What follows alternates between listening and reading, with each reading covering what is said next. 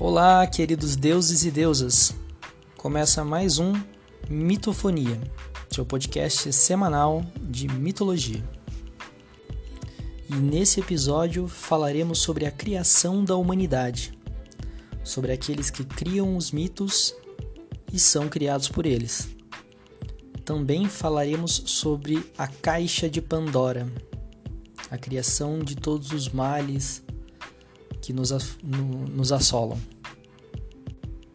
Nesse episódio, nós dividiremos em três blocos: dois sobre a criação da humanidade, segundo duas vertentes diferentes, duas visões diferentes, e também um terceiro para a caixa de Pandora. Primeiro, nós falaremos sobre a criação da humanidade segundo a biblioteca de Pseudo Apolodoro, de 100 depois da Era Comum ou depois de Cristo. No segundo, nós falaremos sobre a criação da humanidade segundo o Exíodo que viemos falando até agora, que ele está a 700 anos de Cristo. Eu sei que eu estou falando do futuro e depois vou voltar para o passado, mas fiquem tranquilos, vai dar tudo certo. E depois nós falaremos sobre a caixa de Pandora segundo o Exíodo.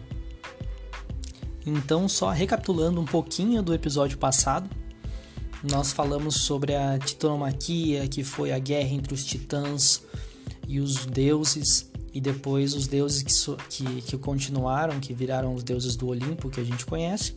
E hoje a gente vai dar continuidade nessa parte, falando sobre a criação da humanidade.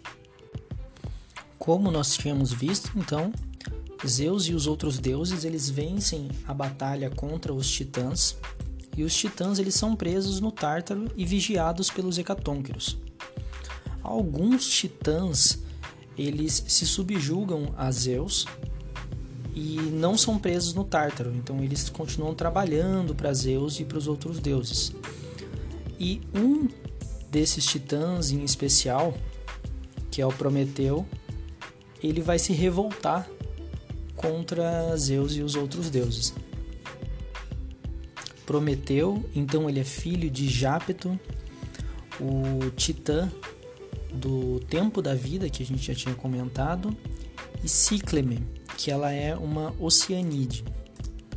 As oceanídeas, que a gente já tinha comentado antes sobre dois titãs, o Tétis e, o, e a, a Tétis e o Oceanos, que eles têm 3 mil filhos, que são as criaturas do mar. 40 desses 3 mil filhos são as, ah, são as Oceanides, que elas são musas com áureos tornozelos. Eu não sei a fascinação dos gregos por tornozelos, mas devia ser alguma coisa muito especial naquela época para poder ter uma classificação direta só para isso. Então, a Climene e o Jápito têm um filho que é o Prometeu. E além do Prometeu, ela tem mais três filhos, que é o Atlas, o Epimeteu e o Menoécio. O Menoécio ele é morto durante a titanomaquia pelos Zeus. E depois da titanomaquia, o outro filho dela, o, o Atlas, Zeus obriga ele a sustentar os céus pelos ombros. Então o Atlas ele vai ficar segurando os céus pelos ombros. Então a gente vê que só sobrou de filho o Prometeu e o Epimeteu. O nome do Prometeu vem daquele que pensa adiante, que é daquele que é dotado de destreza. O Prometeu então ele cria o homem e a mulher a partir do barro, ele molda eles como homem e como mulher e Zeus desaprova isso, que ele tem medo do, dos homens e das mulheres tomem o seu lugar, como toda vez que a gente já viu, que ele sempre tem medo, sempre quem está no governo tem medo do, do que o próximo possa fazer, de quem é novo possa fazer. E ele tinha medo dos homens e das mulheres. Então ele faz um dilúvio gigantesco, mata todos e só sobrevive um casal, o Decalião e a Pirra porque o Prometeu ele pede para que eles façam uma arca para que eles possam sobreviver a esse dilúvio. Ele avisou eles antes. Algo que a gente já conhece assim de uma outra cultura que talvez mais para frente a gente possa até falar sobre. Então, assim que eles sobrevivem, em vez de agradecer ao Prometeu, eles ficam muito contentes ou talvez com medo, né, do, do Zeus pelo poder dele de ter criado um, um dilúvio gigantesco. Eles ficam com esse medo, constroem um templo para Zeus e oferecem um sacrifício a ele. Então o Zeus fica mais calmo, vê, olha como esses súditos são submissos e me oferecem, fazem sacrifícios para mim. E ele dá um da proliferação para os dois, para o Decalião e para Pirra. Vendo que, ele, que eles estão gratos a ele, né? E o que, que ele dá esse poder para eles? Para que eles peguem pedras e joguem por cima da própria cabeça. Então os dois começam a pegar pedras e jogar por cima da cabeça. Assim que as pedras caem no chão, nascem pessoas do lugar onde as pedras caíram. E assim eles proliferam a humanidade. Eu sei, falando assim parece muito esquisito. Mas eram os gregos, né? Então, essa foi a nossa nosso resumo, né? sobre a criação da humanidade segundo a biblioteca de Pseudo Apolodoro. E agora a gente vai falar no, no próximo bloco, né, sobre a criação da humanidade segundo o Exíodo.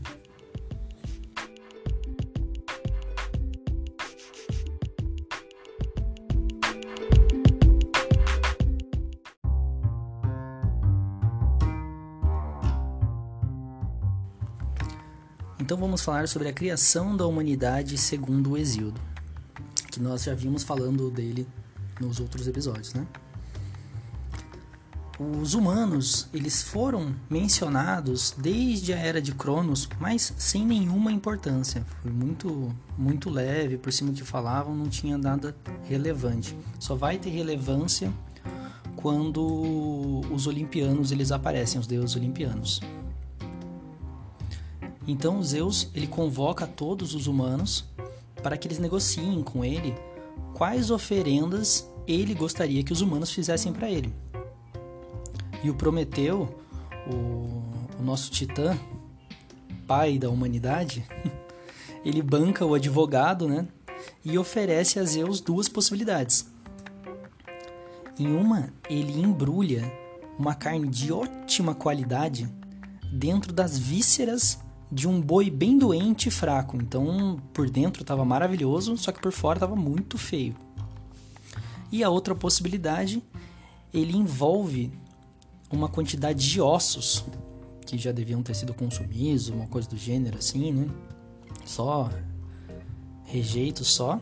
Envolve esses ossos em um punhado de banha de uma altíssima qualidade. Fica muito bonito por fora. Então Zeus sem pestanejar, ele escolhe a banha. O Exíodo ele vai dizer que o Zeus escolheu essa banha porque ele, ele queria, ele sabia de tudo já, por ser um deus onipresente, onisciente talvez. Ele sabia que aquilo estava errado. Então ele, ele tinha um interesse já em odiar a humanidade, mas precisava de um pretexto. Então ele escolhe a banha que tinham ossos dentro, né? Para poder odiar a humanidade. Mas claro, a gente também não pode tirar a possibilidade dos deuses ter errado, porque os deuses gregos eles têm muita ligação, né, com os sentimentos humanos. E quem nunca errou? Quem nunca escolheu a opção errada, né? Então Zeus, sabendo que ele tinha sido enganado, ele castiga a humanidade e esconde o fogo dos humanos. Então os humanos passam a viver com frio, com fome, so, é, sobrevivendo comendo raízes e frutas e usando a pele de animais para se aquecer, porque já não tinha mais o fogo. Nessa parte a gente é interessante a gente voltar uma coisa bem antiga, voltando lá para a era de Cronos. Para a humanidade não era ruim. Eles viviam, comiam bem, era considerada a era de ouro. Após isso veio a era de prata, onde diziam que os os humanos viviam até 100 anos. Depois veio a Era de Bronze, Provavelmente a Era de Prata aqui já é com, com Zeus já e, e consequentemente em seguida vai vir as próximas. E a Era de Bronze, onde os humanos guerreavam muito. Aqui acontece a Guerra de Troia. Depois vem a Era Heróica, que é um segmento da Era de Bronze. E depois vem a Era, a era de Ferro, que é onde o Exíodo vive. E nós também, né, até hoje que é marcada pela escassez e pelo trabalho duro. Então, com os humanos passando fome e frio, o Prometeu está com pena da humanidade, né? Ele rouba o fogo de uma fogueira que estava no Olimpo, que os deuses tinham feito, e leva essa, é, esse galho pegando fogo para os humanos, para que eles prosperem. Então Zeus fica muito bravo com Prometeu por dar o fogo e com isso também perdeu um pouco do controle sobre a humanidade, né? Porque além do fogo ele dava conhecimento e a possibilidade deles se desenvolverem e não, necess não necessitar diretamente dos deuses. Na cabeça dos Zeus tinha isso, né? Então ele ordena que prendam o Prometeu. Aí os irmãos, que eram titãs também, né? a Bia, a violência, e o Kratos, o poder, e o Hefesto, o deus dos ferreiros, prendem o, o Prometeu no alto de uma montanha, preso numa pedra.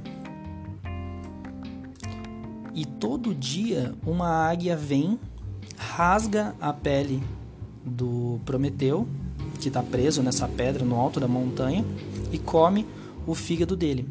Aí à noite o fígado se regenera e no dia seguinte a águia volta e faz a mesma coisa. Isso pela eternidade. Mostra como o nosso fígado ele se regenera. Que o fígado é o único órgão nosso que se regenera. Então por isso que o, o fígado do Prometeus do Prometeu se regenera. Aí ele passa por isso até a eternidade, até que um dia aparece alguém para poder mudar essa história. Mas isso já é um, um assunto para um outro episódio que vai vir mais pra frente, vai ser bem interessante.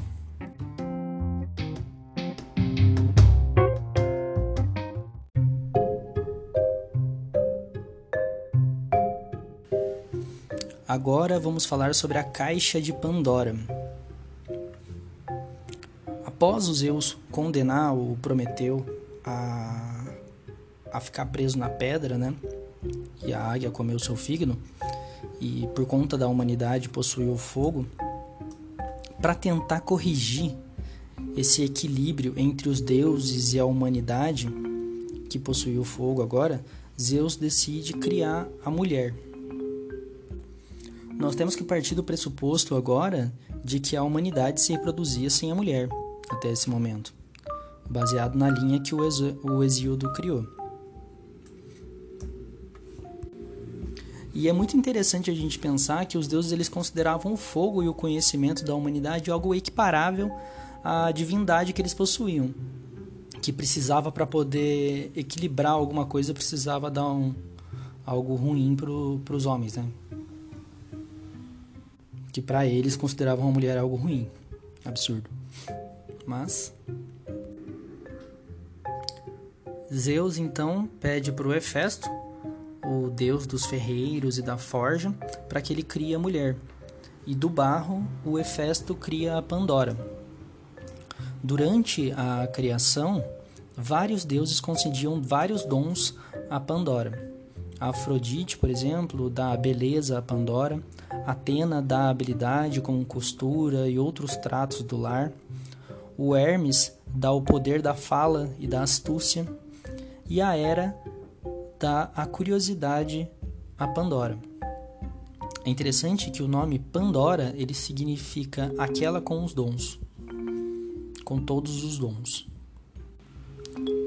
Depois que a Pandora estava pronta, então Zeus ele entrega de presente a Pandora para Epimeteu. Epimeteu era o irmão do Prometeu, que após o irmão ficar preso, ele teve que cuidar da humanidade.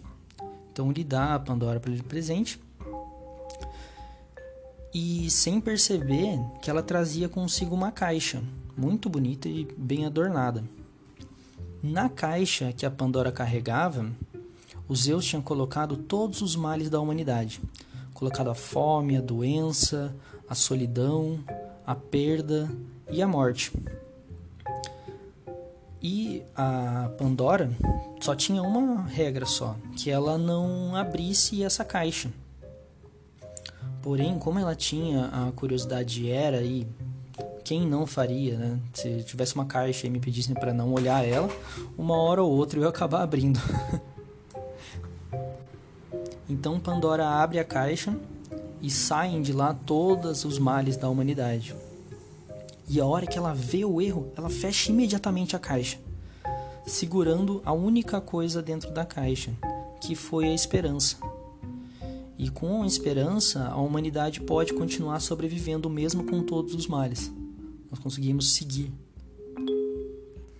É muito interessante a gente olhar essa fome, a doença, a solidão, a perda e a morte como algo que saiu da caixa e a esperança ficou. É, são, são coisas que a gente não consegue controlar. A fome, a doença, a solidão, a morte, né, principalmente, a gente não consegue controlar. Então são coisas que acontecem no mundo. A Pandora segurando a esperança dentro da caixa simboliza pra gente o quanto a esperança é importante e é interiorizada. Ela não está no mundo, a esperança não está no mundo só. Ela está dentro do, da humanidade. Eu acho isso muito bonito. Essa então foi o relato né, da Caixa de Pandora, segundo o Exildo. É, eu queria deixar um adendo que é uma visão bem patriarcal sobre a mulher, colocando ela como uma criadora dos problemas da, da humanidade, sabe? Podia ser uma visão da, daquela época, até uma visão diretamente do, do Exildo. Tanto que, colocar um, um, um parênteses aqui, tem pesquisas feitas pela acadêmica Jane Ellen Harrison, que foi uma pesquisadora que nasceu no meio do século XIX, em várias cerâmicas antigas de 400 anos antes de Cristo, diz que a Pandora ela estaria relacionada ao core da Terra, que seria uma, uma base da criação da vida. Então Pandora estaria relacionada à criação da vida. Eu particularmente acho essa história essa parte mais bonita se a gente for, for olhar por esse lado. Mas, como o Exil está aqui, eu gostaria de estar tá passando para vocês também essa parte. Então termina aqui mais um episódio do nosso Mitofonia. Fico muito contente a todos que estão ouvindo a, o podcast, dando feedback. E se você puder indicar para algum amigo, ou pelo menos seguir no, no Spotify, eu agradeço muito. Um bom dia, boa tarde ou boa noite, e até mais.